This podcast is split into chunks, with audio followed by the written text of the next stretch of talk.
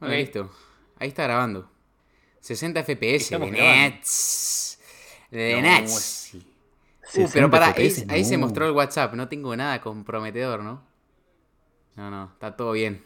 Igual vos podés seleccionar lo que se graba de la pantalla y podés No, hacer la pantalla, se en el, en el de Mac se graba todo, creo. Ah, pará. Voy a hacer algo. Voy a ponerte, No. voy a ponernos así. Y voy a ponernos ahí. Ahí va. Ahí está mitad y mitad. Perfecto. Esta mierda ahora está oficialmente grabando. Episodio 36. Este va a ser más corto. Va a ser de una hora, creo. Pero porque es un bonus track. Puede porque ser. Tuvimos problemas técnicos con el episodio número 36 que era.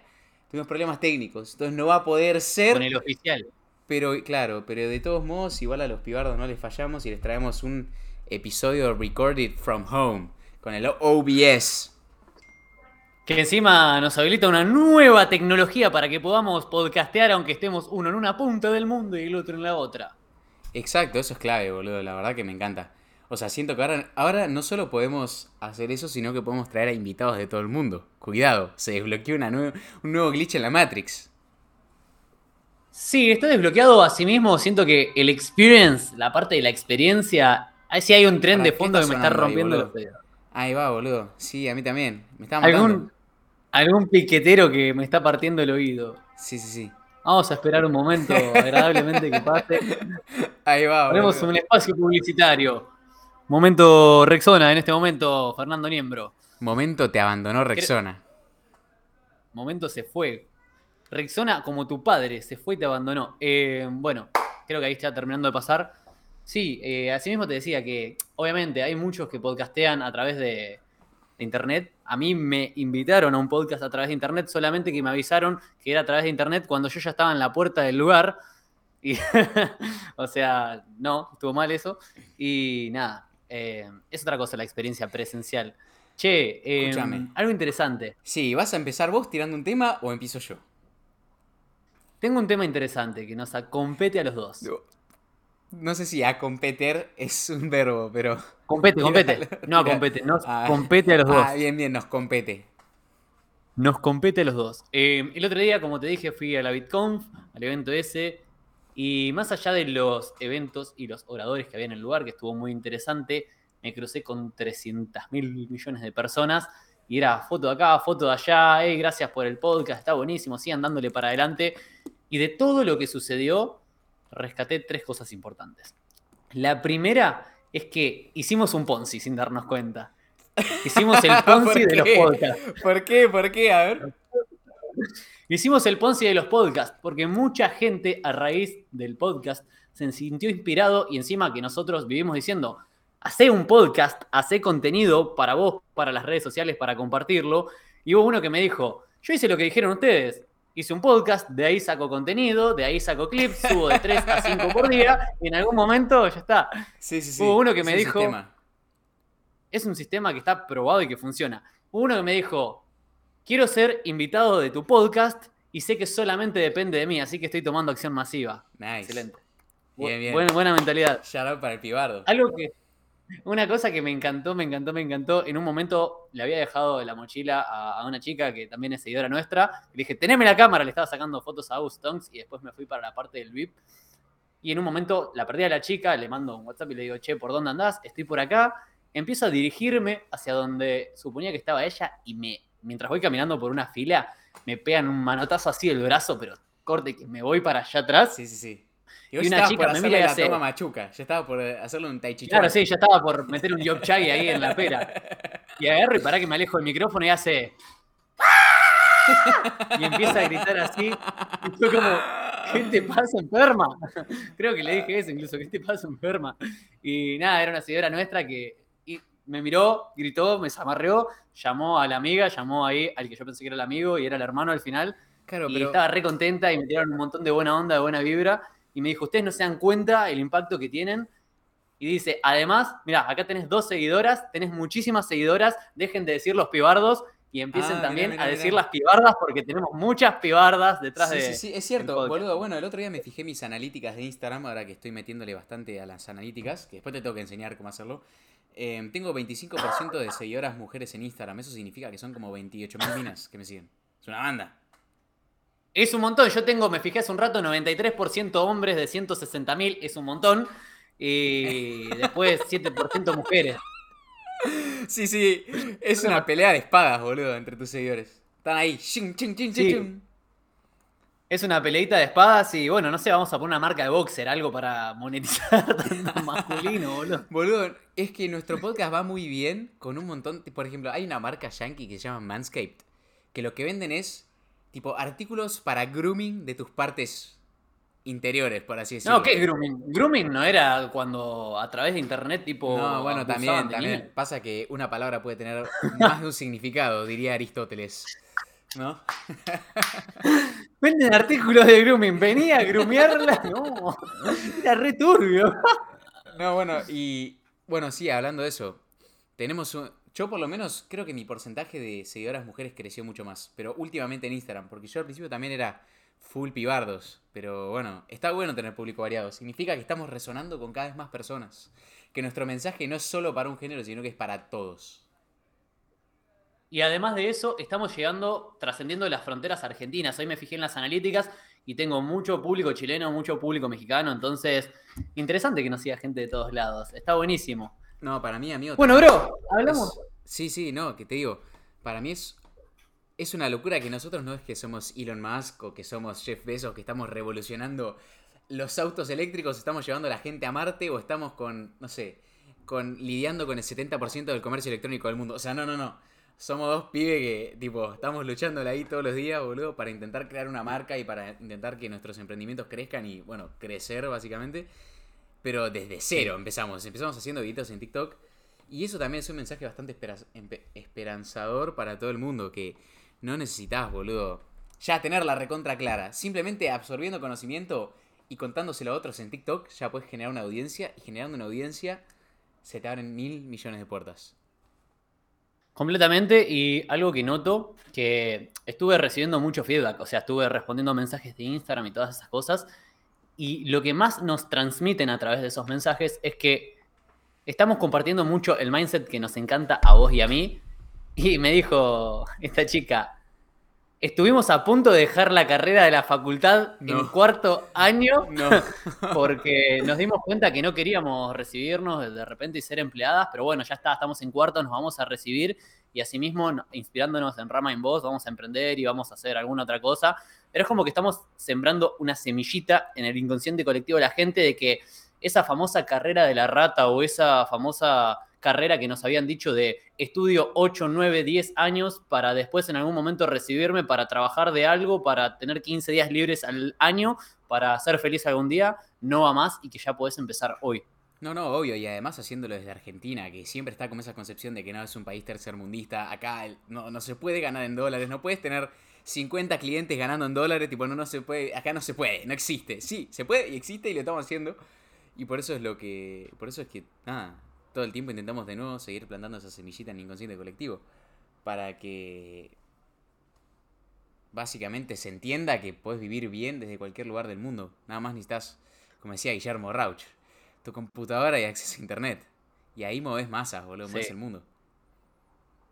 Totalmente, yo siento que lo hablábamos el otro día con Fran y teniendo ya un celular y acceso a internet, o sea, ya teniendo esa herramienta, esas dos herramientas, prácticamente no hay excusas, porque vos la podés utilizar para estudiar, para aprender cualquier cosa que quieras aprender, la podés aprender en YouTube y después podés ir mejorando. Y lo bueno de estar en Argentina, por más que sea un país tercermundista, es que es muy barato Argentina lo que es Muy el barato, nivel mundial.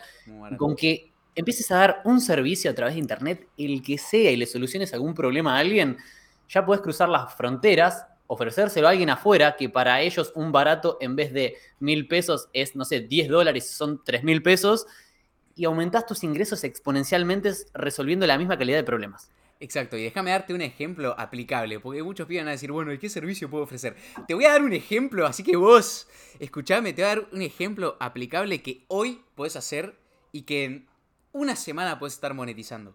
Hay una página que se llama Webflow. Lo que te deja hacer Webflow es diseñar páginas web.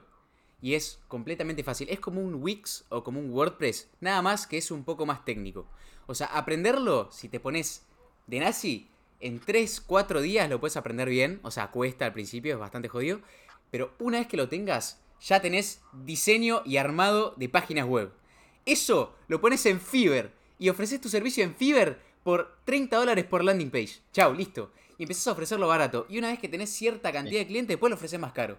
Listo. Aprender cómo hacer una landing en Webflow te va a llevar 4 días. Ofrecer tu servicio en Fiverr te va a llevar una tarde. En un mes, sí o sí, algún cliente tenés que tener. Listo. Ahí te di una idea, así que aplícala. Es más, otra idea más. La edición de videos. Hoy cada Ah, día hay más cantidad de creadores de contenido que quieren subtitular sus videos, que quieren edición de video.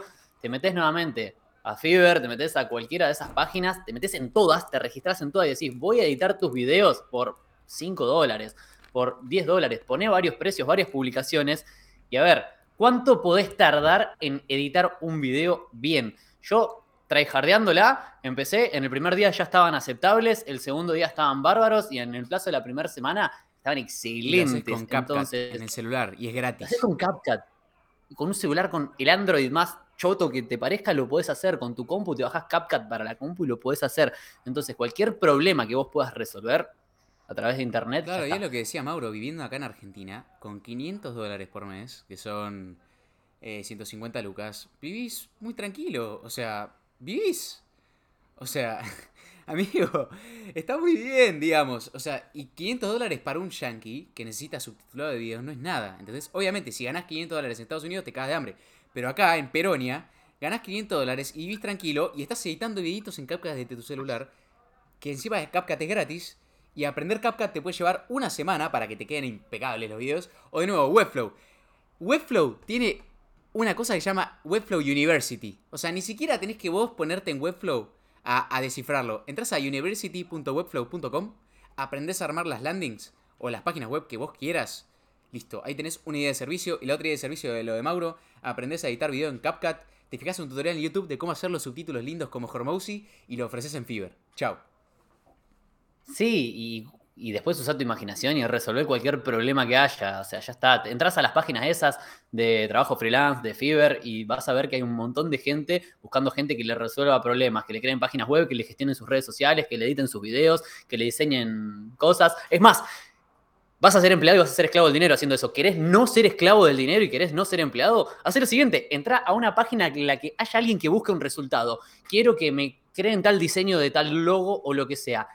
En la misma página o en otra, busca a alguien que diseñe y que cree logos Lo y fíjate que haya un spread entre una publicación y la otra. Uno paga 10 dólares por un servicio, el otro cobra 7 dólares por un servicio. Te agarrás los 3 dólares del medio simplemente por ser inteligente y conectar esas dos personas. Vos haces de cuenta que lo contratás vos, haces de núcleo y te ganas 3 dólares. Y ahí empezás a tener algunos ingresos pasivos. Entonces, la plata se hace pensando. Con Rama ayer estábamos en la vereda así mirando, bueno, ¿de qué forma podemos hacer más Ah, plata bueno, podemos todavía? anunciar, podemos tirar el chivo.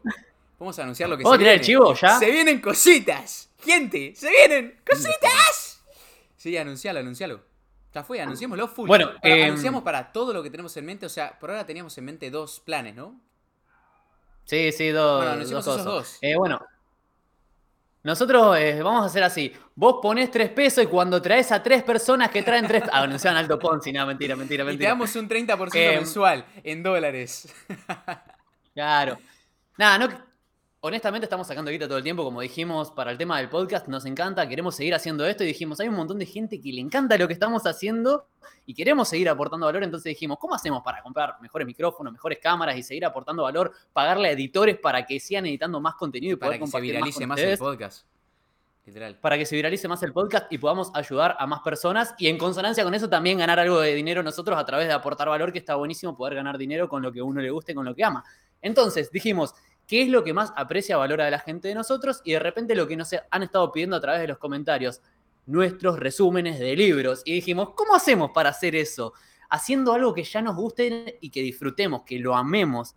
Un episodio extra del podcast, dijimos. Boludo, nos encanta conversar entre nosotros y tener batallas intelectuales entre lo que leímos y aprendimos. Entonces, tenemos que hacer un episodio extra del podcast semanal, además de este. No es que vamos a cobrar este, no, nada que ver. De acá a 10 años vamos a seguir regalándote Sí, este sí, sí, podcast obvio, semanalmente. obvio, más vale. Pero aparte de eso, decidimos hacer uno extra haciendo resúmenes de libros. Pero esos libros, además, que no encontrás en cualquier lado un buen resumen, un excelente resumen. Como, por ejemplo, ¿con qué vamos a empezar, Rama? El almanaque de Naval Ravikant, amigo. El mejor libro que leí este fucking año. Sí, completamente. Eh, Príncipes de Dalio, un montón de libros que de repente sentimos que tuvieron un impacto altísimo positivo en nuestra vida y que no están resumidos por ahí. Todo lo que te dicen, lee y padre también- rico, padre Y pobre. que también capaz son difíciles de digerir, porque por ejemplo vos agarrás el almanaque naval, o Príncipe del Sedalio, o Sapiens de Yuval, y es medio difícil de digerir si no tenés Sí. muy aceitado el hábito de la lectura, digamos. Nosotros pues leemos una hora por día y ya tipo agarrás cualquier libro. O por ejemplo, ayer empecé a leer uno de Nassim Taleb que se llama... eh, llama. No, no, no es de Black Swan. Black Swan. No, no, no. Eh, Tiene Black Swan, tiene Antifrágil y tiene otro más. Uh, Antifrágil es buenísimo. Bueno, no me acuerdo cuál. em- Empecé a No leer sé el que no es Antifrágil y el que no es Black Swan. Me leí dos carillas, por eso no me acuerdo el título, lo empecé ayer. Pero. Y también, co- como que el chabón tiene un, un nivel más elevado de redacción. Entonces, también para digerir los conceptos y bajárselos a ustedes, nos pareció muy oportuno Sí. Esto que les está contando Mauro: hacer un episodio extra del podcast Sí. por semana discutiendo los mejores libros según nuestro criterio, obviamente, y bajarle la data a ustedes. Pero además, wait, there's more. ¿Lo cuento? Segundo, Ah, que ahora lo contás vos, pero que algo que me pasó en mí en base a mi experiencia, yo cuando empecé a leer, te juro que empecé con esos libros que todo el mundo te recomienda, Los siete hábitos de la gente altamente efectiva, Padre, Padre Rico, Padre Pobre. Fueron literalmente los dos primeros libros que leí, Padre Rico, Padre Pobre y después Los Los siete, Siete hábitos, Hábitos. que están bien porque o sea, era medio complejo leer algo más eh, elevado intelectualmente. En esa época quise leer el libro que está leyendo Rama ahora, que también lo estoy leyendo yo, Sapiens, y habla mucho de antropología, de ciencia, y me pateó la cabeza, era muy lento, te juro que bostezaba mientras lo leía, por más que me resultaba interesante, porque te drena energía Sí, tus neuronas. Más allá del de repente- de Jordan Peterson también. Es pesado ese libro. Ah, ese cuando, ¿te acordás cuando me regalaste el audiolibro en Audible? Sí, sí, sí. Me partía la cabeza, lo tuve que ir escuchando muy lento Es porque pesado, era como... no, no. Sí, sí, sí. Sí, por eso está bueno también aprender no solamente el conocimiento, sino de una forma agradable, una forma atractiva, una forma disfrutable. Y qué mejor que con los dos imbéciles que escuchás cada semana y te cagás de risa, ¿no? En el medio. Y dale, la otra, contá la voz, Rama. Bueno, y como dije, wait, there's more. Además del episodio extra del podcast por semana, lo que vamos a hacer es bajarles un resumen del libro hecho por nosotros para que acompañe al podcast. Todavía tenemos que ver bien la logística, porque no sé si todavía no sé si definimos que un episodio va a ser un libro o un episodio va a ser un par de capítulos y lo vamos a hacer más separado. Eso todavía no lo definimos, pero por cada podcast o por cada par o por ejemplo, suponete que un podcast o tres podcasts cubren un libro. Por cada libro que cubramos vamos a bajar nuestro resumen personal escrito para que cualquiera lo entienda eh, de formato PDF o en el formato que ustedes quieran. Eh, así también, además Sí, de obvio. acceso al podcast, tienen acceso al resumen. Sí, completamente. Eh, nada, fin del espacio publicitario. Les queríamos compartir esto que más allá de, de que vaya a tener una mínima monetización para poder compartir más todavía con ustedes, o sea, es para invertirlo en más contenido. Eh, nada, es como que estuvimos hablando de buscar algún sponsor o algo de eso. Y da medio paja. Imagínate que en el medio del podcast te digo, momento, Rexona, auspicia este podcast y estoy cinco minutos hablándote de eso. No, prefiero aportarte valor con algo que nos vincula a nosotros, que es que te gusta el conocimiento, que te gusta progresar, como a Rama y a mí, entonces siento que vamos a aportar mucho más valor desde ahí. Eh, Obvio, y además, a ver, nos encantaría monetizar esto porque es algo que amamos. Y es algo al que le invertimos muchísimas horas. Así que, Sí. Nada, esto también va a ser como, como un salto de calidad. Porque imagínense, Mauro ahora está grabando en una webcam que antes no la podíamos configurar pues se le ponía en verde. La compu tiene 11 años, tipo, se le cae a pedazos. Necesitamos mejorar la, la quality de... de- Sí, show. todo, todo. Todavía seguimos grabando con nuestros celulares. O sea, imagínense que cada podcast de larga duración que hacemos, ponemos nuestro celo ahí, pum, en el trípode, aguacha. Eh, y eso es lo lindo, es nuevamente, no hay excusas. No hay excusa, Elegante, por ejemplo, que es, que es un músico. Las primeras canciones las grababa con un celular, con un micrófono prestado, con una notebook del Estado que la cambió por un celular, me parece. Sí, sí, si no, corríjanme los comentarios. Y entonces, no hay una sola excusa. ¿Qué, qué? Hacé lo que te gusta. Toma acción masiva. No es, ay, no tengo los elementos suficientes. Mira, yo por acá, dame un segundo, tengo una cámara profesional, una Sony A7, ¿ok? Esta cámara, yo decía, no, hasta que no tenga para grabar profesionalmente, no quiero subir contenido porque mi celular es una porquería. Tuve la La cámara chota. y seguía sin subir contenido. Seguía sin subir contenido porque en realidad no tenía el mindset adecuado para tener los huevos para subir videos a internet en aquella época, hace cuatro años atrás, Y bueno, bancarme todas esas críticas que vienen y todo eso. Entonces, Sí, es que, vamos para bueno, adelante con es Mindset. Un, es un proceso interesante, ¿no? El De empezar a compartir tu vida en las redes. Tipo, por ejemplo, a mí me pasa que ahora, cuando salgo de mi casa y me cruzo a un pibe más o menos de mi edad más chico, es muy alta la probabilidad de que me conozca. Entonces es como que permanentemente me siento observado, boludo. Pero Sí. obviamente, bueno, así Sí. como tiene cosas mal, así como tiene cosas malas de que tipo te sentís permanentemente observado y hay mucha gente encima que te bardea y gente mala que te dice tipo, sos feo. Tipo, tenés cara de pelotudo. Y tu bigote. ¡Tenés bigote! ¡Sos pelado! Sí, sí, sí, literal, literal. Eh, pero lo que sí noté que me mejoró a nivel personal es que me hizo como la piel más gruesa. Y realmente siento que llegué a un nivel genuino de que no me importa lo que los demás piensen, sino que me importa lo que mis amigos que tienen las mejores intenciones en mente piensen. Lo que mi familia, que también tiene las mejores intenciones en mente, piense. Y primero, después, o sea, todos ellos están en el segundo escalón y primero estoy yo. Lo que yo piense de mí y Claro. cómo yo me perciba y cómo yo me considere, pues al fin y al cabo, el que se va a dormir todos los días conmigo soy yo. Y el que se tiene que fumar todos los pensamientos míos soy yo. Y yo solo sé si me voy a dormir tranquilo o si tengo el culo medio sucio con algunas cosas. Entonces, aprendí con todo este proceso de subir contenido a las redes. Tipo, me, me- me conozco muy bien, creo que aprendí a conocerme muy bien. Y, y aprendí realmente a diferenciar entre opiniones y realidad. O sea, la realidad, lo que yo veo y lo que yo sé quién soy, versus las opiniones ajenas. No sé qué tenés para... No sé cómo fue tu proceso en cuanto a eso. ¿Cómo te pegaban al principio las críticas y ese tipo de cosas? Ahí, ahí te amplío esa parte. Eh, asimismo, se va muy de la mano con un tema que tenía ganas de tocar hoy en una charla con vos, en esta charla, para compartirlas también con toda la audiencia que está escuchando del otro lado. Y es, quería hablar sobre la autoestima, sobre el amor propio. Mm, Y justo le hice una asesoría a un cliente y eso es algo que se construye, bro. Yo era gordito, tetón, inseguro. O sea, quería ser invisible ante el mundo. Y esta, esta personalidad de repente extrovertida que me paro adelante de cientos de personas para hablar en público en una conferencia o que me expongo adelante de cientos de miles o de millones de personas, nuestros rostros con rama fueron vistos cientos de millones de veces. O sea, creo que un montón de veces. Creo que más de mil millones, eh, puede ser. En... Sí, sí, ya somos casi billionaire en, en vistas. En Bueno, esto es, es algo que fui trabajando y vos también lo podés trabajar. Si vos que estás escuchando esto del otro lado, sentís que de repente, ay, soy feo, ay, no, que mi voz, ay, no, que... y tenés dudas respecto a vos, todo lo que sos lo podés cambiar, toda tu identidad la podés cambiar y no bases tu seguridad en factores que no puedas controlar. Por ejemplo, tu tono de voz lo podés cambiar. No, no me gusta mi voz nasal. Bueno, practica oratoria, metete en internet a hacer todos los cursos ¡Huevón! gratis de oratoria que haya. ¡Huevón! ¡Huevón, huevón!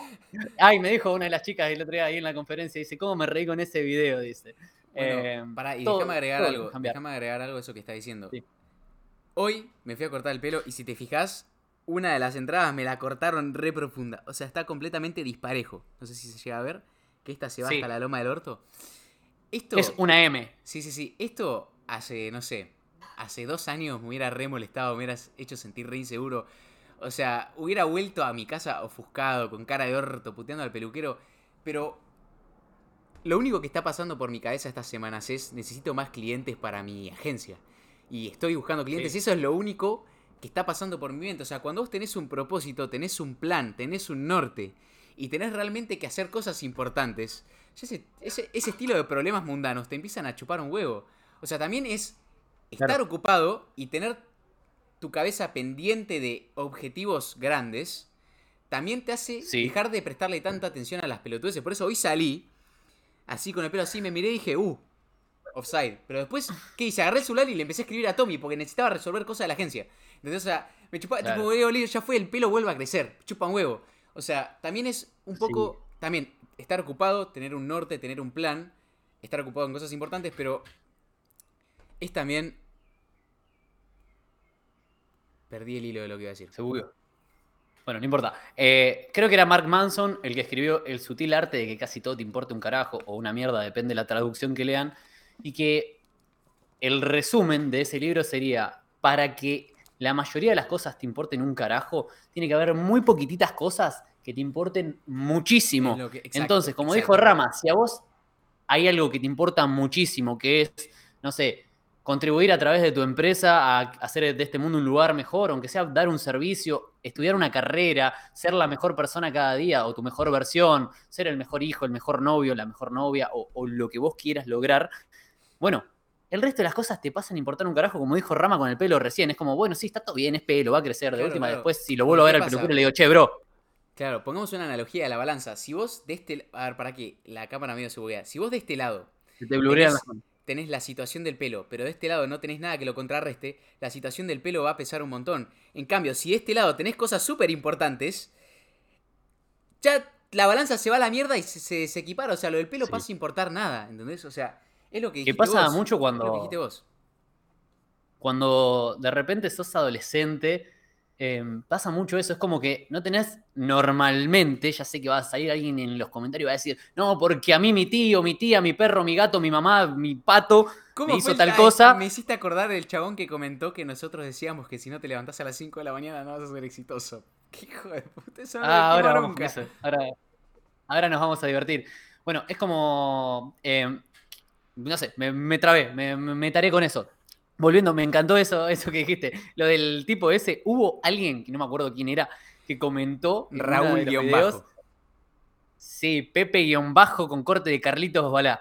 Agarra y dice: Estos tipos que andan diciendo que si no te levantás a las 5 de la mañana vas a ser un fracasado y no sé qué, van a ser los primeros en deprimirse. No, pará, pará, pará, papá, pará. ¡Ay, Dios! nada. ¡Dios! Empezá, Eh, empezá. no voy a gritar mucho porque mis vecinos van a decir qué le pasa al enfermo este. Acá nunca me escucharon gritar tanto, pero interpretá. O sea, interpretá. ¿Por qué no tienen ese poder de interpretar? Te estamos diciendo que a nosotros los que nos sirvió, que lo leímos en un libro que es el Club de las 5 AM, es levantarte a esa hora antes de lo que se levantan los demás para que no te rompan las bolas, para estar tranquilos, para dedicar esa primera hora a invertirla en vos. Lo probamos, lo, lo testeamos, nos sirvió, pero puede ser a las 5, puede ser a las 6. ¿Qué es de la vida entonces del enfermero, del policía o del que trabaja de noche? Ah, no, ya está, listo, que- morite. Pasa que el problema de del Carlitos es que se toma todo textual. O sea, como que Sí, se tiene que ser todo al pie de la letra. O sea, si yo, literalmente, o sea, esto también le sirve a ustedes que nos están viendo y escuchando. Que no es que todo lo que dice Mauro o lo que digo yo es palabra santa y no. Lo dijo Rama. Si yo te digo, o sea, no es pelotudo, si yo te digo que te tires del puente del Empire State, tipo del Empire State, no te vas y te tirás. O sea, tenés que tener criterio propio y las ideas que yo te comparto, que me sirvieron a mí, filtralas y tener un poco de criterio. O sea, porque si no, Sí, obvio. o Es sea, que, justamente, justamente los. Lo, lo que nos sirvió a nosotros. Nos sirvió a nosotros porque cada uno tuvo ciertas circunstancias, ciertas experiencias, ciertas habilidades que son particulares de cada uno y que sí, a- Claro. en términos generales pueden servirle a muchísimas personas, pero de todos modos vos tenés que probarlo por tu cuenta. Y si vos te acostás a las 2 de la mañana porque sos enfermero, como dijo Mauro, no te vas a levantar a las 5, porque te vas a morir, no vas a, no vas a aguantar. O sea. Carlos. Claro, claro, totalmente. Aparte, algo que es una palabra que hemos estado diciendo bastante con Rama en los últimos podcasts. Ah, eh, me di cuenta que tengo un latiguillo que en vez de decir podcast, estaba diciendo pos- podcast, sin la T. Podcast, Y me, podcast. me- podcast estaba diciendo, y, y como que me molestó mucho, así que estoy muy atento, tengo la autoconciencia en eso. En vez de decir podcast, decía podcast.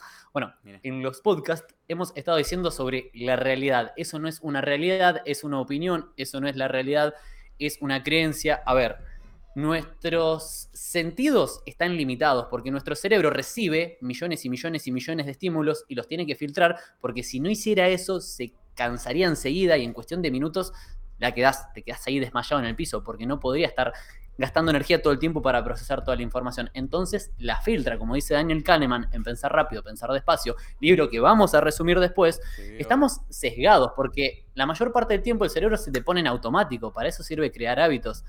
De este modo, Rama está sesgado, yo estoy sesgado, estamos todos sesgados, y de lo que es la realidad que es neutra, nosotros tenemos el primer filtro que es a través de nuestros sentidos, y después encima se filtra eso a través de nuestro sistema de creencias, así que entra un- una porción así pequeñita de información y te compartimos lo que nos sirvió. Fíjate de esa forma cómo podés adecuar ese mismo sistema que nos sirvió a nosotros a vos, porque si te digo, para lograr un cuerpo saludable, alimentate bien, anda al gimnasio, descansa bien, ya está. O sea, es una receta que sirve para todos, pero cada uno la tiene que adecuar a sí mismo. Capaz que para vos no es gimnasio, capaz que para vos es practicar taekwondo, o hacer natación, o hacer, no sé, lo que se te ocurra. Entonces, adecualo, tené criterio propio.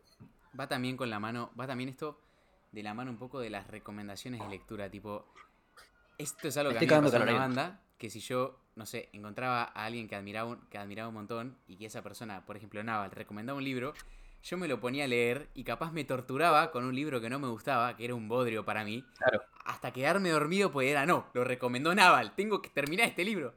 Y eso es algo que a mí me gusta mucho, tipo, también propagar el hecho de decir lo que dice Naval, ¿no? Tipo, love what you read until you love to read, ¿no? No, read what you love until you love to read. Eso es lo que dice. Donde es tipo, lee lo que amas hasta que aprendas a amar el, el hábito de la lectura. Pero también está sí, también... eso de que no tenés que empezar un libro y terminarlo. Tipo, nadie te está obligando. Exacto, eso. O sea, en el momento que ya te parece aburrido y ya no te gusta, puedes cambiar a otro. O sea, muchas veces pasa que, de hecho. que es un tema de ego, ¿no? Decir, bueno, me leí 17 libros esta semana o me leí este, me leí este, me leí este. Y en realidad no importa lo que leas, no importa lo que leas y después apliques a tu vida, pues si no, no aprendiste nada. Aprender es cambiar de comportamiento. Y si tu comportamiento no cambia, no aprendiste un carajo, solamente te masturbaste mentalmente. Ay, qué rica paja, una paja mental. Eh, me hiciste acordar el episodio de Fede, Fede Bongiorno, que lo crucé el otro día en la BitConf, un capo. Nos tenemos que juntar a comer con Fede, estuvimos uh, charlando un rato. es un genio, lo amo, lo amo. Shout out to Fede. Si vos que estás escuchando esto es el primer podcast que escuchás, escuchá el de Fede Bongiorno, que nos cuenta cómo viajó por 35 países, creo, y tiró una frase que viene de la mano con esto que decía Rama, que es que la biblioteca es un lugar para aprender, no es un lugar para ir a acumular tu ego. Entonces tiene que haber más libros ahí que no leíste que los que leíste. Y es algo que de repente a mí me pasó, por lo menos en base a mi experiencia, que era, ah, este año leí 20 libros. Y, ¿Qué? ¿Cuál hay? Hay gente que leyó yo 20, 40, 60, 100. Hay gente que leyó menos, pero aprendió más. Entonces, no te enfoques en eso, sino en aprender. Y podés aprender a través de libros, de podcasts, de audios, de lo que sea. Entonces, lo importante es aprender. Y algo que dice Laín García Calvo en el libro La voz de tu alma, que es un libro excelente que me ayudó muchísimo para trabajar la autoconciencia en su momento, es el hecho de que, dicen, el 90% de las cosas que vas a leer acá, ya las conoces, pero no las sabes. Porque saber es aplicar el conocimiento. Esa es la que dice Sócrates, creo. No, no aplicás el conocimiento, no, realmente no lo sabés. No me acuerdo si era Sócrates. Lo que importa es el conocimiento aplicado. No me acuerdo si era Sócrates o Aristóteles que decía, all learning is a form of remembering. Tipo, todo aprendizaje es un mecanismo, una forma de recordar. Porque claro, viste, cuando vos aprendés algo, en, en realidad no es como que, no es como si vieras algo que nunca viste en tu vida, es simplemente que tenés los puntos desconectados y en ese momento se te conectan y decís, ah, esto era así. Te cruzan una autopista así, te cruzan una autopista así en el medio de la cabeza. Exacto, entonces vos ya las herramientas de la autoconciencia, ya las tenés. Nosotros lo único que hacemos quizás con estos podcasts o los libros lo que hacen con la información que te brindan es decirte, che, mira, están en esa parte de tu cabeza, andá y agarralas y vos es, ¡pum! Ah, era esto, God, ¿entendés? Claro. Que de hecho es lo que nombramos un montón de veces no hay nada bajo, nada nuevo bajo el sol, simplemente hay nuevas formas de combinar lo que ya existe.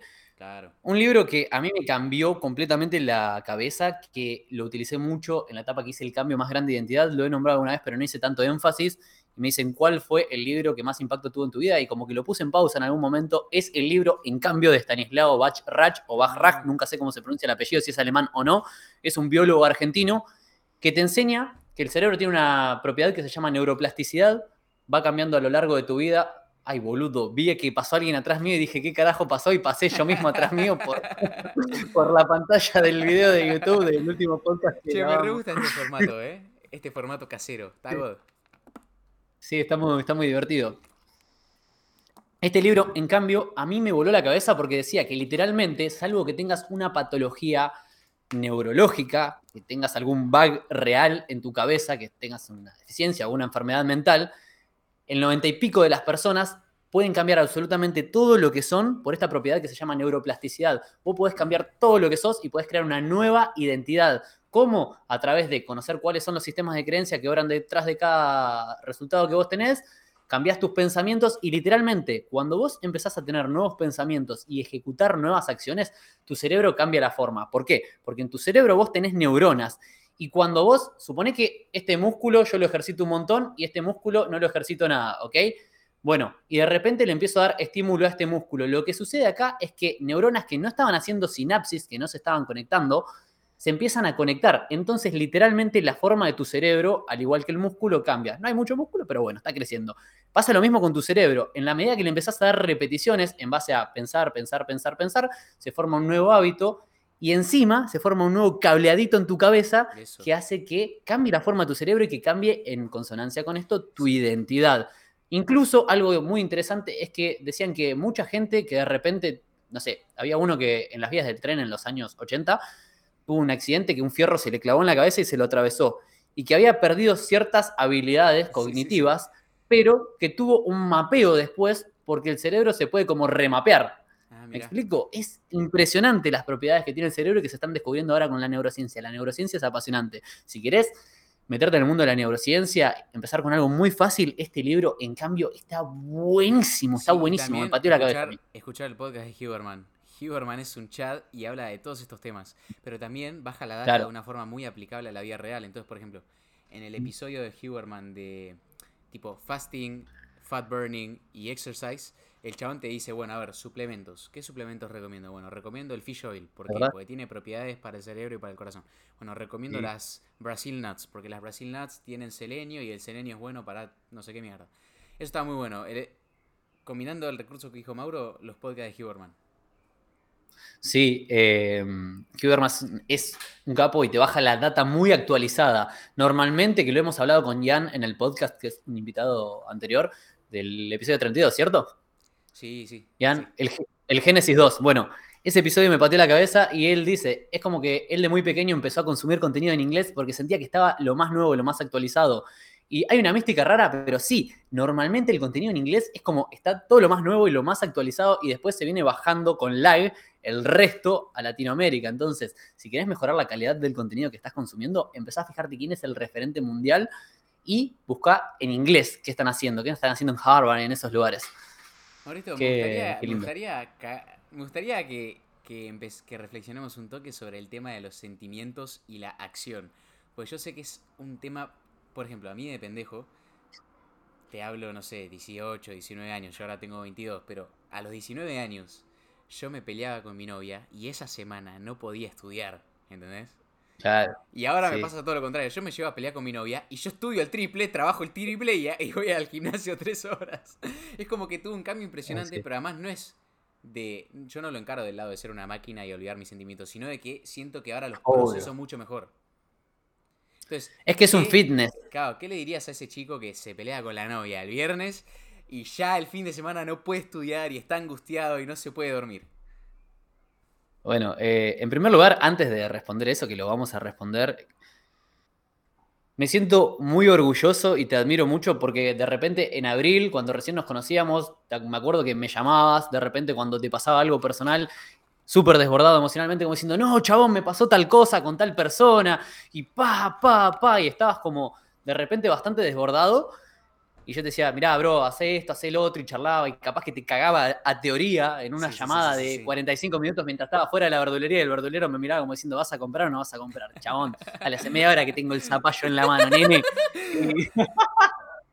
tengo el zucchini en la mano, pendejo, dale dale, nene, que tengo que cerrar la verdulería. Y bueno, es como que trabajaste mucho la autoconciencia y empezaste a meterle a ese fitness emocional y lo bueno es que te obsesionaste como haces con la mayoría de las cosas y hoy en día trabajaste mucho eso, incluso después del podcast de Young, que fue creo que el 32, que fue hace un mes y pico, no sé, no, no fue hace más que eso, que dijiste, él te hizo la pregunta, ¿Cuáles son dos o tres habilidades que no tenés hoy en día que vas a requerir para lograr los objetivos que te gustaría lograr de acá a un par de años? Y vos dijiste tener menos lag, tener menos latencia entre lo que pienso, lo que siento y transmitirlo y comunicarlo. o algo así, no me acuerdo. Exacto. Era así, bueno.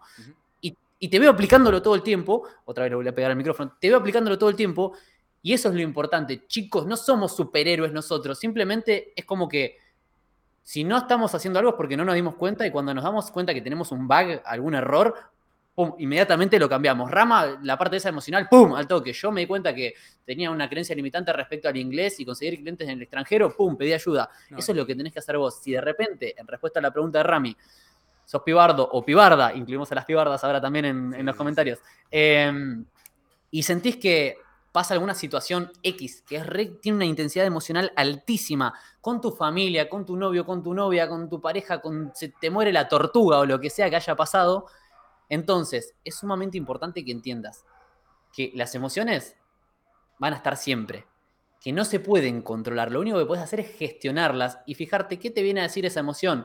Eh, Martín Ayala, amigo mío, tiene en su Instagram un montón de videos que se llama el diccionario de emociones que te dice qué es lo que te... ¿Para que se está escuchando un turut? ¿Es mío o es tuyo? No, no, es tuyo, es tuyo. Ah, ok. Dame un segundo. Eh, Martín Ayala tiene ese diccionario de emociones que te dice qué es lo que te quiere comunicar cada una de las emociones. el mensaje de la tristeza, el mensaje de, no sé, el enojo. Bueno, vos tenés que decir, ¿Qué me está mostrando esto? Suponés que estás enojado porque tu pareja te dijo algo. Lo único que tenés que hacer es comunicárselo, trabajar la asertividad. Sabés cuando pasa Y, a mí me sucede Z cosa, me gustaría que lo solucionemos de tal manera. Y asigná esta, esta, este es el algoritmo para solucionar todo. Clipazo, Este es el algoritmo para solucionar todo. El algoritmo es súper simple. Es simple. No digo que sea fácil, pero es simple. Vos lo que tenés que hacer es en el día, que tiene 24 horas, restales si dormís 8, 8, te quedan 16 libres, asigna un espacio temporal mm. para dedicarle a gestionar proactivamente esa emoción y no estés todo el día con un ciclo abierto que te drena energía y atención todo el tiempo. Entonces decís, bueno, listo, genial. Me despierto. Cuando te despertás, cargate de emociones positivas. Responde de qué me podría sentir agradecido o agradecida hoy si quisiera en este mismo momento. Duchate con agua fría, escucha música que te potencie, que dispare tus niveles de energía, rodeate de buenos pensamientos y buenas emociones. Hacé las cosas más importantes que tengas que hacer temprano y en algún momento del día, por la tarde preferentemente, y preferentemente en el medio de la naturaleza, agarré y dedicale un rango temporal, media hora, 40 minutos, 45, una hora, no más de dos, a decir, bueno, ¿de dónde viene esta emoción? De tal lado. Excelente. ¿Qué me gustaría que pase? X. Listo. ¿Cómo lo comunico? De tal forma, enfócate en lo que vos podés controlar, gestionalo y ya está. Cuando lo gestiones, se va a ir eso. Ese es un algoritmo que para mí sirve muchísimo. ¿Vos cómo lo gestionaste, Rami? Bien, anoté tres cosas. Porque me, parece muy útil. agarrar un cuaderno. Porque lo que me pasó mucho es que se me van ocurriendo cosas y después me las olvido cuando tengo que hablar. O sea, agarré un cuaderno y me puse a anotar. Entonces, dijiste tres, dijiste tres cosas que me gustaron. Primero, esto es algo que yo aprendí en tu conferencia, creo que esta idea la escuché en tu conferencia y me encantó, que es que en el momento de duda es cuando hay más dolor y sufrimiento. O sea, lo que vos siempre repetís, no es una tipo, nos da más paja pensar en tener que lavar los platos que ir y uh. lavar los platos, ¿no? Ese sentimiento, es, ese sentimiento de duda, de, o por ejemplo cuando estás parado a 10 metros de la mina que te gusta y te querés acercar a hablar pero no podés y estás ahí como y, hay algo adentro tuyo que te frena y decís. Y después te decís, fa, soy un cagón, soy un cagón, la puta madre. Bueno, es en ese momento de duda, en ese momento en el que uno duda de sus habilidades, o en ese momento en el que uno. Sí, básicamente en ese momento de duda es cuando hay más dolor y hay más sufrimiento. No sé por qué conté esa idea, pero fue algo que, que se me ocurrió mientras estabas hablando bueno, bien. Bien, bien. Otra cosa, que, otra cosa que anoté que me gusta mucho que dijiste vos es el sentimiento siempre va a estar. Entonces, esto es fundamental. Si yo me peleo con mi novia hoy o si a mí me pasa algo personal, yo igual me voy a sentir mal. O sea, igual me voy a poner... Me da gracia, perdón, tu remera justo dice feelings. Estamos hablando de sentimiento y acabo de leer que dice feelings. Exacto, o sea, yo no es que, no es que, pues yo también ahora si digo esto me estoy condicionando a que la próxima vez que me pase algo me voy a sentir mal. No, no. Pero lo que quiero decir es, a mí también me pasa, yo también me siento mal. Pero primero hay dos cosas que pienso principalmente cuando estoy pasando por un momento de emociones complicadas. Y es, uno, la mortalidad. Esto es algo que, que quizás como parece muy cliché hablar. Y decís, bueno, pero tengo 18 años, no me voy a morir. No sabes, boludo, no sabes. O sea, no sabes que te vas a morir hasta que te morís. Y nunca entonces te vas a enterar cuando te mueras. Entonces, realmente la vida aunque suene muy cringe decirlo, la vida es muy corta y hay cosas importantes a las que uno le tiene que dar bola. Y las emociones de una semana de tu año particular que te peleaste con tu hermano, con tu novia, con un amigo, no son tan importantes en el macro de la vida. O sea, la mayoría de las situaciones, excepto que se te muera un familiar o que pase algo muy, muy grave, son cosas que en dos semanas ya te vas a haber olvidado. E incluso a mí me sirve mucho pensar en el peor caso posible. Tipo, bueno, listo, me peleé con un amigo. Bueno, ¿cuál es el peor caso posible? Bien estoico eso.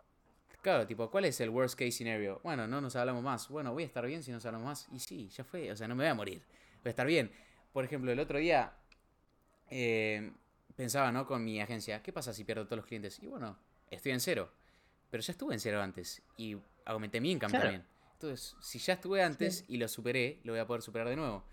¿Qué pasa? Me peleé con mi novia. ¿Qué puede ser lo que peor que puede pasar? Bueno, terminamos. Y voy a volver a encontrar el amor. O sea, eh, no, es que nunca más voy a. Me va a querer alguien. O sea, pensar en el peor caso posible. Pensar en lo corta que es la vida y en la mortalidad. Y también pensar en las cosas que tenés. O sea, esto quizás es lo más. Lo más rudo, rudo por así decirlo, no se me ocurre otra palabra, pero lo más fuerte que voy a decir, que es pero es algo que hago yo y que creo que a un montón de gente le puede servir. Pero no digo que se aplique a todo el mundo, pues sé que puede sonar medio, medio raro. Pero, por ejemplo, si yo me peleo de nuevo con, un, con mi papá, con mi viejo, con mi vieja, con mi novia, con un amigo, o me mando a la recontramierda con mi hermano, o alguna situación muy cargada de emociones, yo lo que pienso es, amigo, en Siria hay gente que no tiene ni agua ni electricidad, que le mataron a siete miembros de la familia en un bombazo en la guerra hace cinco años. Y yo tengo agua caliente, tengo un plato de comida, tengo papá, tengo mamá, tengo hermano, tengo amigos, tengo una comunidad, o sea, tengo todo, todo servido, o sea, agua caliente, comida, entreno, me doy el lujo de entrenar todos los días, me doy el lujo de tener desayuno, cosa que la mitad del mundo, estadísticamente hablando, es pobre, entonces la mitad del mundo no necesariamente tiene acceso a un desayuno y agua caliente, a internet, o sea, realmente tengo todo servido, entonces si bien lo que me puede llegar a estar pasando me puede alterar los químicos en mi cerebro y generar un comportamiento fisiológico y psicológico, por así decirlo, de que voy a estar capaz más encorvado, voy a estar más bajoneado. Yo sé que todas esas, cosas que me están pasando hoy a nivel emocional no pueden frenar mi acción, no pueden frenar a que yo de todo en mi empresa, a que yo de todo en el gimnasio, a que yo de todo acá en el podcast, porque así es como me lo digo yo tómenlo por lo que es, pero yo en mi cabeza pienso, mira, esto realmente no es tan importante. O sea, hay cosas peores, boludo. Peor sería que tus viejos se mueran en un accidente vial yendo en la autopista, boludo. Peor sería que hubieses nacido en Siria, en donde bombardearon todo el pueblo al lado y el próximo sos vos. Peor sería vivir en Afganistán, que está dominado por Al Qaeda y por terroristas, boludo. Y que a las minas las vieran todos los días. O sea, a ver, hay cosas mucho peores por las que realmente sí vale la pena preocuparse y pelearte con tu novia, pelearte con un amigo o que pierdas un cliente, o que recurses una materia, no es algo por lo que tengas que frenar tu vida. Exacto, eh, para sumar a ese mensaje, así sea que se muere toda tu familia, o sea, sé que es una situación de mierda, después me tildan de insensible, de que, ay, vos, porque. No, pará, pará, así se muera toda tu familia. O sea, o te pones en rol de víctima o te pones en rol de protagonista. Obviamente, va a haber tristeza, es una emoción, hay que gestionarla, hay herramientas para eso, hay profesionales para eso, pero seguís vivo, o sea, podrías estar vivo igual e inválido así. Entonces, ¿de qué te puedes sentir agradecido aún a pesar de la situación? Rami dijo eso, mientras hablabas de eso, me acordé de Tim Ferris. Tim Ferris habla muchísimo de esto, tiene un montón de charlas, principalmente en las charlas TED, habla de cuando él estuvo deprimido, se quería morir y que lo que lo salvó de esa situación fue el estoicismo. Te recomiendo, para no irme mucho de tema, que escuches las charlas de Tim Ferris hablando del estoicismo, y que es prácticamente lo que dijo Rami. Y vamos a cubrir el libro Meditaciones de Marco Aurelio, que es The Holy Grail of Stoicism. Sí, completamente. Em, después, otra cosa que dijiste, em, que en momentos que te sentís que de repente tuviste una situación muy emocional y muy cargada, decís, ah, pero en Siria pasa esto y allá pasa lo otro, y bueno, como digo, siempre el cerebro trabaja por asociación y por contraste. Entonces, ¿qué quiere decir por contraste? Que anda comparando con diferentes cosas. Por ejemplo, es verano. Vos agarraste, te bañaste con agua fresquita, con agua fría, salís y ya tenés calor enseguida. Sin embargo, si en verano te bañas con agua recontra caliente, cuando saliste sentís fresquito. Eso es porque tu cerebro trabaja por contraste. De este modo pasa lo mismo. Vos te puedes sentir sumamente triste y decir, no, ¿por qué me pasa esto? ¿Por qué me dejó mi novia, mi novio, mi perro, mi gato? ¿Por qué me abandonaron? ¿Por qué nadie me quiere? O puedes decir, bueno, a pesar de esta situación, ¿de qué me puedo sentir agradecido? Hay gente que la está pasando así de mal Y cuando vos entras en agradecimiento, empezás a vibrar más alto, literalmente. Las emociones se pueden medir, la electricidad que generan las emociones, por eso se dice que empezás a vibrar más alto, no es una falopeada mística, se miden la intensidad de la electricidad que genera cada emoción. Y cuando entras en agradecimiento, en apreciación, en alegría, en alegría, en el amor, empezás a tener emociones más altas, a vibrar más alto, y eso hace que puedas afrontar la realidad, o sea, lo que está sucediendo, que es neutro, de una mejor forma y con mejor actitud.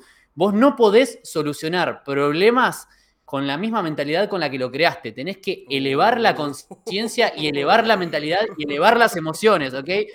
Tampoco te estoy diciendo nada nuevo. Estoy parafraseando a Albertito Einstein, ¿ok? Barras, sí, pensé en Einstein. Eh, nada, y el tema de ser agradecido. Ser agradecido con lo que uno tiene. Nosotros con Rama nos bañamos con agua fría. El tema del agradecimiento. Porque sé que va a haber mucha gente. A mucha gente le encanta decir. Pero a mí qué me importa lo que pasa en Siria. Y yo, déjame responderte con una cosa. Vos tenés que estar agradecido que vino el universo y tiró el dado y justo tu número no fue el que salió elegido. Porque vos lo que tuviste fue suerte y no tuviste otra cosa más que suerte. Entonces, ¿de qué tenés que estar agradecido? De que el universo tiró el dado y justo no salió tu número. Porque si salía tu número, vos nacías en Siria y bombardeaban a toda tu familia. De eso es lo que tenés que estar agradecido. De la suerte que tuviste, amigo. Exacto. Apreciación por eso y Encima por cualquier cosa. ¿Cuánta? Ponete a buscar en internet cosas random que pasa, que va Juan Carlos Random caminando por la vereda, viene una rueda gigante de camión que salió de un accidente, le pega en la cabeza y lo deja inválido. ¿Entendés? Entonces, agradecer por lo que ya.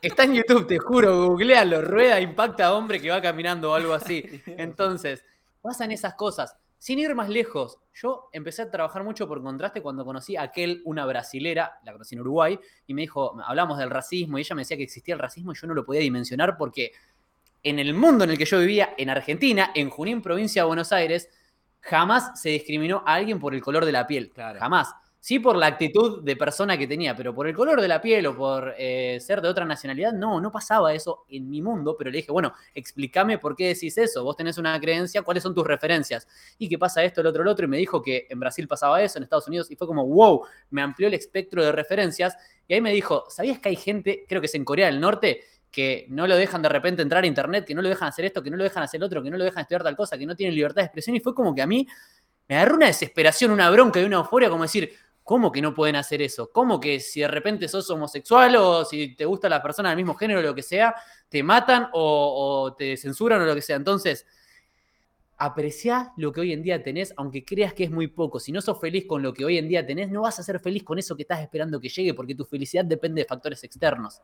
Uh, Brother, ¿qué tenés para acotar? No, me, al respecto. Me, me quedan muy bien los auriculares. ¿Sí? ¿Te gustan? Me llamó la atención lo que dijiste del racismo y acá viene un dato, un dato de color que leí esta semana en el libro de Sapiens. Que para que se den una idea, para, que, para que dimensionen el tema del racismo, en 1959 hubo un pibe, no me acuerdo ahora el nombre, un chico de color, que quiso aplicar a una universidad en Mississippi y como era negro y aplicó a la universidad, lo mandaron a un loquero. Literalmente lo internaron porque la lógica era cómo una persona de color va a sentirse que es suficiente como para aplicar a una universidad. Y esto no fue hace mil años, esto fue hace menos de 100 años en Mississippi. ¿Qué significa esto? Que la gente que hoy tiene 80, 90 años, o sea, los abuelos de la gente de color de nuestra edad, de Estados Unidos, por ejemplo, vivieron una época de segregación racial importante. Eso bueno, es un dato de color para entender el, para dimensionar que el racismo no es algo de hace mil años de los campos de, de algodón. Sí, sí, sí, obvio, obvio. 1850. No, no, no la segregación racial. también algo cultural.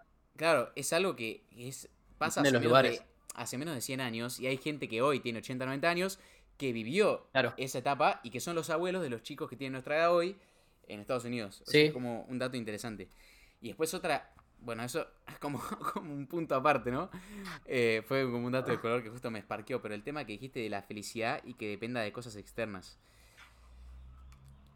Acá por un lado me gustaría que discutamos el concepto de que justamente lo que trae... Es que me gustaría realmente ver qué opinas vos y debatirlo con vos como para terminar de entenderlo.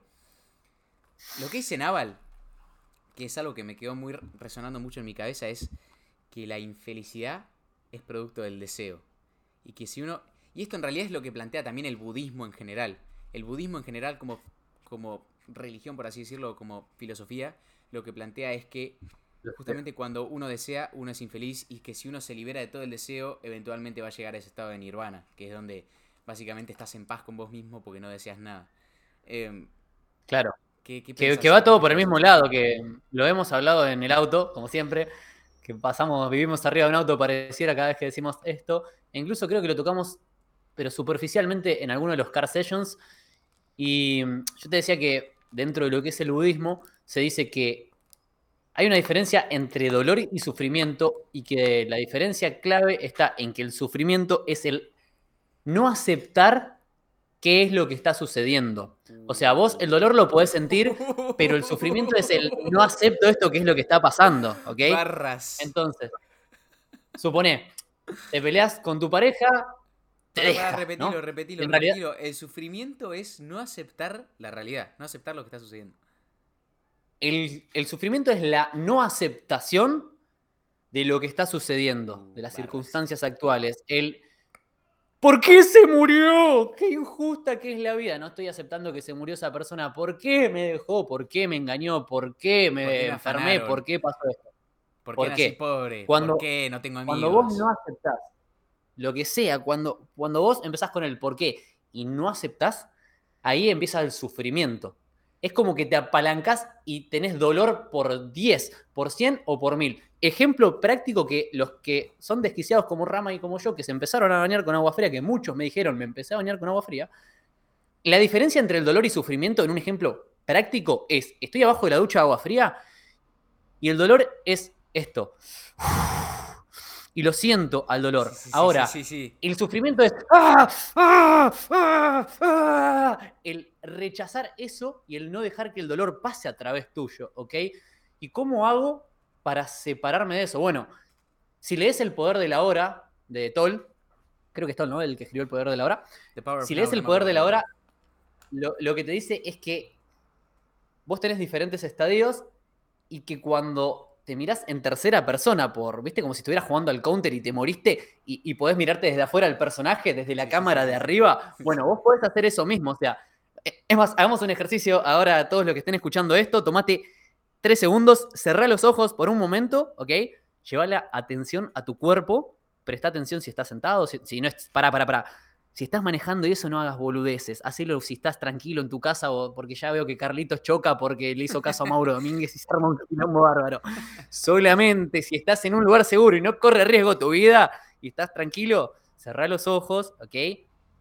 Llévate la atención a tu cuerpo, a cómo están apoyados los pies en el piso, tu espalda en el respaldo, si es que estás sentado.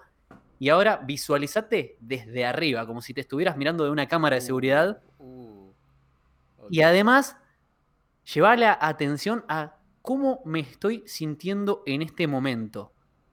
Me siento excitado, emocionado, tranquila, en paz, alegre, de repente triste, con energía, sin energía. Bueno, esa capacidad, ya pueden abrir los ojos, los que quieran, que tenemos todos, se llama autoconciencia. El humano, hasta donde sabemos, el humano, hasta donde sabemos, desarrolló esa autoconciencia con el desarrollo del córtex prefrontal, de la parte más nueva del cerebro. Entonces, esa autoconciencia que tenemos nosotros, cuando yo estoy obrando desde el ego, para hablarlo de un lugar espiritual y desde la psicología, cuando hablo desde el yo soy, yo soy una persona feliz, alegre, enérgico, estoy conectado con el ego y con la mente. Sin embargo, cuando yo digo yo sé que soy, en ese sé de saber y de ser, ahí es cuando estás hablando desde lo que llaman el ser, desde el being, ¿ok?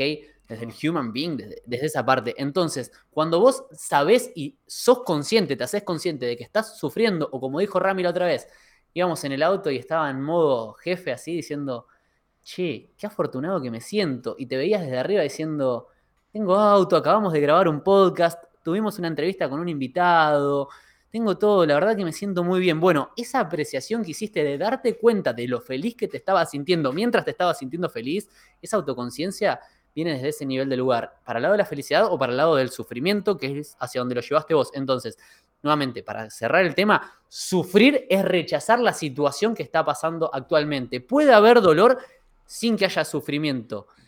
A mí me pasó, ¿te acordás que te lo dije cuando me operaron de hemorroides? que estaba literalmente sangrando en la ducha porque se me habían salido los puntos, me estaba doliendo muchísimo, ¿ok? Tenía una apertura en el ano y dolía mucho.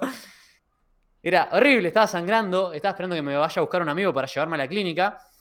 Y yo estaba llorando del dolor, o sea, una persona adulta llorando de dolor fisiológico, y me di cuenta que estaba sufriendo, y en ese momento vienen las palabras de mi profesor de yoga, Marcos, a la cabeza, que cuando estábamos en alguna postura medio que nos costaba mucho, Sonrían. nosotros estábamos así.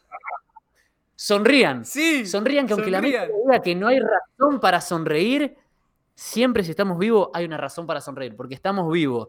No hace falta sufrir por más que haya dolor. Y yo estaba llorando abajo de la ducha con dolor y me empecé a cagar de risa mientras lloraba, una bipolaridad bárbara, porque dije, pará, si siento dolor es porque estoy vivo y puede haber dolor, pero no sufrimiento. Y es como que la intensidad de ese dolor, que en realidad era sufrimiento, bajó 10 niveles más o menos. Y bueno, me siguió doliendo, pero ya dejé, ah, ¿por qué me pasa esto? ¿Por qué? Bueno, cuando salís de ese rol de víctima, dejas de sufrir y también pasa para el lado del deseo. Como dijo Catupé Cumacho, y ya te cedo la palabra, más deseo, más me alejo. Mientras más deseas, si deseo, es la paradoja del deseo, se llama así, googleenla. Sí, sí, sí. Si deseo es porque no tengo, y si no lo tengo, estoy en carencia. Claro, Entonces, es mejor usar la palabra eso.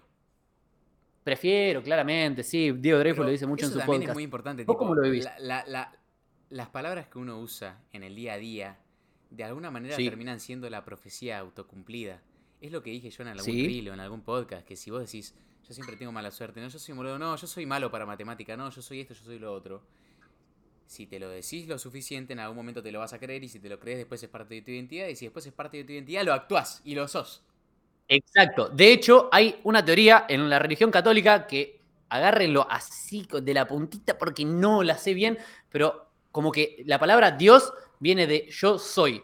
Es como que todos somos Dios cuando decimos yo soy, lo asociás a tu identidad, entonces vos agarrás y decís yo soy. Cuando decís yo soy, lo estás manifestando, estás asumiendo que es así. Bien. Si vos estás todo el tiempo, yo soy un boludo, yo soy esto, yo soy el otro, te convertís en esa identidad porque lo crees y lo que crees lo creas. Y acá hay, otra este cosa, acá hay otra cosa que, che, me, me sirvió mucho el tema de anotar agüita. Siento, siento que la conversación termina siendo como más productiva a ambos lados. O sea, el hecho de anotar lo que vamos diciendo mientras se me ocurren ideas anotarlas, me sirve una onda. Bueno, Le da más profundidad y hace que, eso le da más profundidad. tengamos más foco.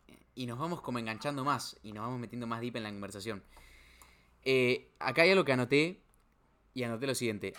Me rehuso a frenar mi vida porque me respeto lo suficiente. O sea, cuando a mí me pasa algo que está muy cargado de emociones o que yo considero de esas, típicas situaciones de por qué a mí, que lo que antes Sí. me pasaba era quizás frenaba mi vida por una semana y hasta que no me sintiera bien no retomaba con mi vida normal. Ahora lo que me empieza a pasar es cuando me pasa una situación de mierda, siento ese dolor, lo sentís. Eruto, ¿manga? O sea, lo sentís Tranca, en, cada, tranquilo. en cada célula de tu cuerpo sentís el dolor. Pero también me pongo desde esa perspectiva como en el GTA, me pongo en tercera persona y digo, yo soy responsable de este chabón. O sea, yo es como si fuera una mascota, o como si fuera mi hermano menor, o como si fuera mi hijo. Tratate a vos mismo como si fueras alguien que depende de vos, dijo Jordan Peterson. No me acuerdo qué regla es, capaz que te la acordás. Sí, eh, treat yourself as somebody like somebody you are responsible for helping. Creo que es la regla número 2 o 3, no me acuerdo. Eh, entonces yo me pongo en tercera persona, así como recién hizo Mauro ese ejercicio. Y digo, bueno, guacho, está bien, tipo, nos sentimos mal, una, pija la situación, pero yo soy responsable de este chabón. O sea, si vos a tu hermanito lo tuvieras que llevar al colegio, si cortaste con tu novia, lo llevas al colegio igual. Si vos fueras el responsable de darle de comer y vas a laburar y vas a conseguir la plata para darle de comer, porque es tu hermanito y no importa que te haya roto el corazón tu novia. Y lo mismo pasa con vos. Claro. Es, a mí lo que me pasa cuando, cuando paso por esta situación de mierda es, me miro en tercera persona y digo, bueno, todo bien, pero este chabón tiene que seguir viviendo y tiene que estar tranquilo, y tiene que hacer sus cosas, y tiene que ir a entrenar, y tiene que comer bien, y se tiene que acostar temprano, y tiene empleados, que pagarles el sueldo, y tiene, que, un- tiene un montón de Exacto. responsabilidades que no pueden frenarse solamente porque te pasó algo malo. Eso por un lado. Después otra cosa que me gustó mucho, que también creo que lo dice Goggins, que es smile at pain, sonreírle al dolor. Y él lo cuenta mucho en su Sí, libro, sí, me encanta. que también lo vamos a Es cubrir el libro de Goggins, Can't Hurt Me. Can't hurt me. Buenísimo, ese, el audiolibro es una locura. Que él cuenta, ¿no? Que estando en la Hell Week, que es esa semana de entrenamiento de los Navy SEALs en donde los matan, así como vos me contaste del entrenamiento del Los Grupo. Halcón, tipo que tienen una semana en donde los hacen mierda. Bueno, él contaba lo mismo, que en la Hell Week de los Navy SEALs, lo que él terminaba haciendo era, por ejemplo, en una situación de extremo dolor, que lo hacían, no sé, 8 o 9 de la noche, 4 días sin dormir, cagados de hambre todos, exhaustos, los hacían meterse al mar con un grado bajo cero, ahí a sufrir.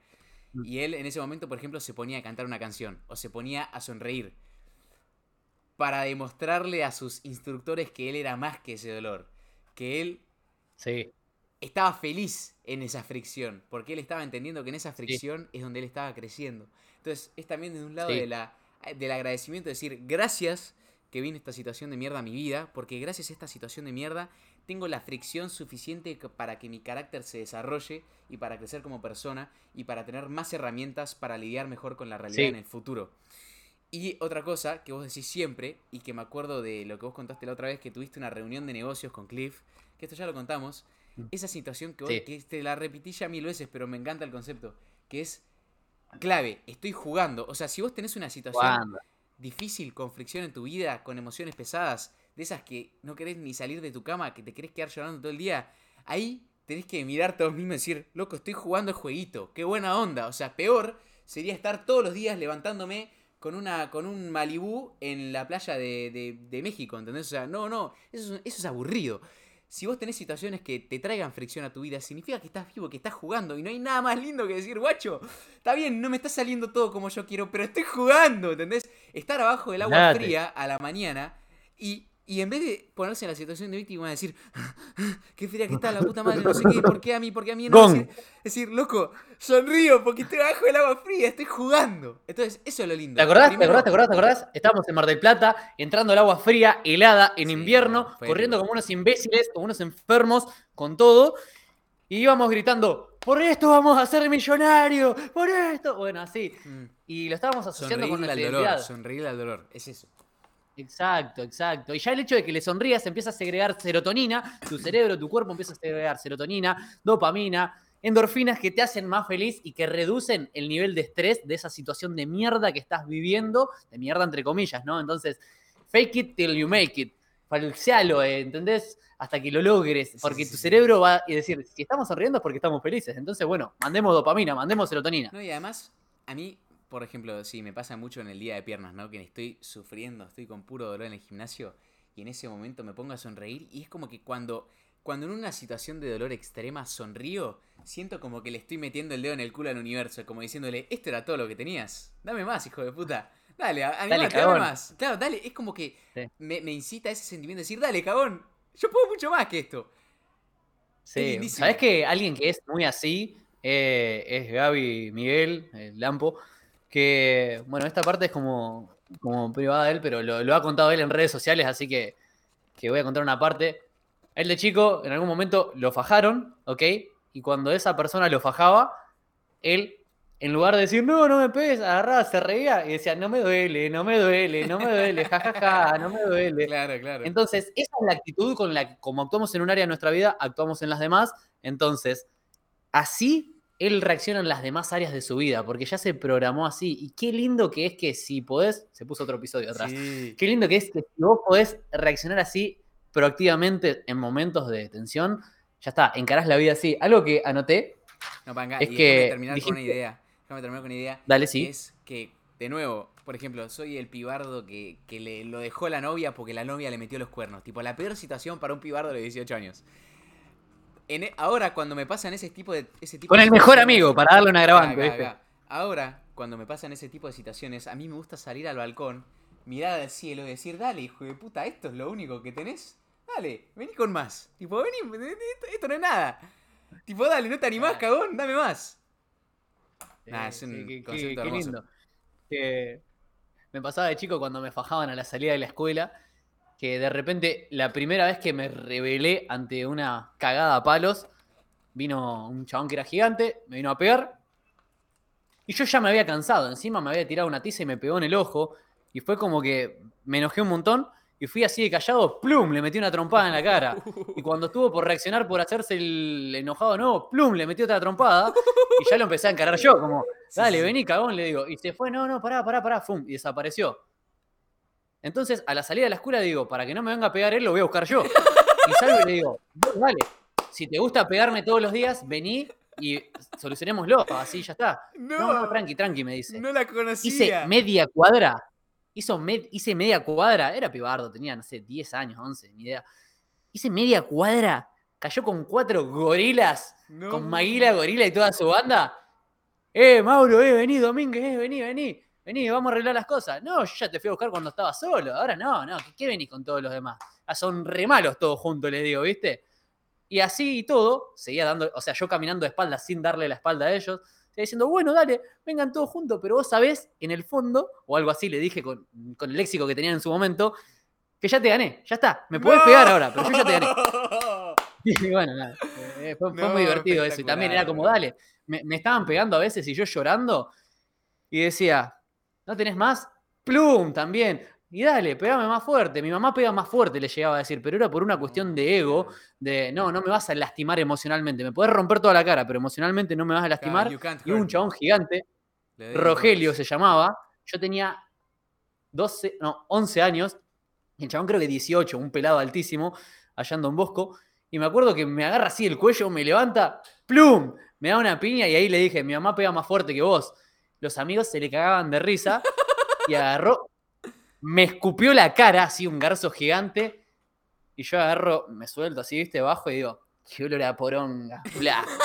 Y- y- y claro, y fue como gozo. Después le robé una hojota y se la tiré en la cara y me fui corriendo como diciendo, ya está. Y era como lo que podía hacer en ese no, momento, me buena con la historia, boca. boludo. Qué buena historia. Psicológicamente fue como que me fui haciendo muy duro y también de las piñas que me pegaban en la cara. Era como, me podés golpear un montón porque sos más fuerte y más grande que yo, pero emocionalmente jamás me vas a herir, yo te lastimo vos. No, no, no, Era no, re no, divertido. No, no, no, no, qué locura, amigo. Mira, Mm. creo que ya pasamos una hora de podcast, me parece. Que podemos cerrar el episodio con eso, boludo. Sí, puede, puede ser. eh, me gustaría cerrarlo con un último concepto, si, si te parece bien, para que se lleven para trabajar todos ustedes. Vos dijiste que las palabras que utilizamos configuran lo que somos, configuran cómo nos sentimos, y hay algo que se llama vocabulario transformacional, que yo lo aprendí de Tony Robbins, de haberlo sacado de algún otro psicólogo. Y dice así, de algún psicólogo, Tony Robbins no es psicólogo, es coach. Las palabras que utilizamos para describir las situaciones y nuestros estados emocionales definen nuestros estados emocionales. Si yo agarro y te digo, ¿y cómo estuvo la cita o la reunión de trabajo? Y vos me decís, fue una reverenda poronga, fue una mierda, una basura, la pasé como el orto, ya sabemos todas las connotaciones que tienen esos adjetivos que utilizaste. Sin embargo, si vos decís, no estuvo tan bien, es más tranqui, y usaste la palabra bien, ¿ok? Entonces, el vocabulario transformacional lo que sugiere es que para describir las situaciones buenas, alegres o afortunadas, uses adjetivos que lo potencien. Por ejemplo, ¿cómo estuvo el recital? En vez de decir, estuvo agradable, como diría algún amigo mío en alguna época, estuvo agradable. ¿Qué es esa emoción? Agradable. Estuvo buenísimo, espectacular, magnánimo. Fue una locura, me encantó. Bueno, ahí le estás dando más poder a las palabras. Y si es algo que realmente sentís que te tocó y decís, no, porque me rompió el corazón y le estás dando mucha carga emocional. Sin embargo, decís, y la verdad es que no me siento muy bien. El cerebro no entiende el sesgo, ¿no? Dijiste la palabra bien, entonces en el fondo es como que interpreta me siento muy bien y después lo vas mejorando. ¿Cómo te sentís? Yendo para la cima. Es lo mismo, estás abajo, pero estás yendo para la cima, lo vas cambiando. Esas palabras que vos las atrás cambiás le tuyo- cambian el significado. Atrás tuyo se está pasando el clip ese que decíamos lo del iPhone 14. Que yo ponía ah, la cara. Me Sí, sí, sí. Es re divertido. El, el que vea los clips de este podcast no va a entender nada. ¿Qué hace el narcisista este consigo mismo atrás, viste? El que decís, Belita, mi inversión. El del Ponzi. Ah, qué divertido. Ah, boludo. Así que nada, gente, Espectacular. Este fue el podcast de la semana. Aplica el vocabulario transformacional de forma directa. Tus estados emocionales positivos, por decirlo de algún modo, amplialos. Me siento magnífico, magnánimo, espléndido, fue una experiencia sublime. Y lo que sientas que no te gustó tanto, bajale la intensidad. Fue algo in- que me hizo sentir indisplicente. Bien, y autoconciencia. Tené siempre presente cómo, cómo hablas de vos mismo. No digas tipo, no, yo soy choto en matemática. No, no, no. Evita definirte y encasillarte, porque si no es una Claro. profecía autocumplida. Rompé las etiquetas, rompelas todas. y crea una nueva, la que vos quieras. Oh. Saludos a los pibardas también que están ahí bancando las fuertes junto con los Oh, pibardos. Loco. Stay safe. Stay safe. A ver, Bye. ahí freno el OS.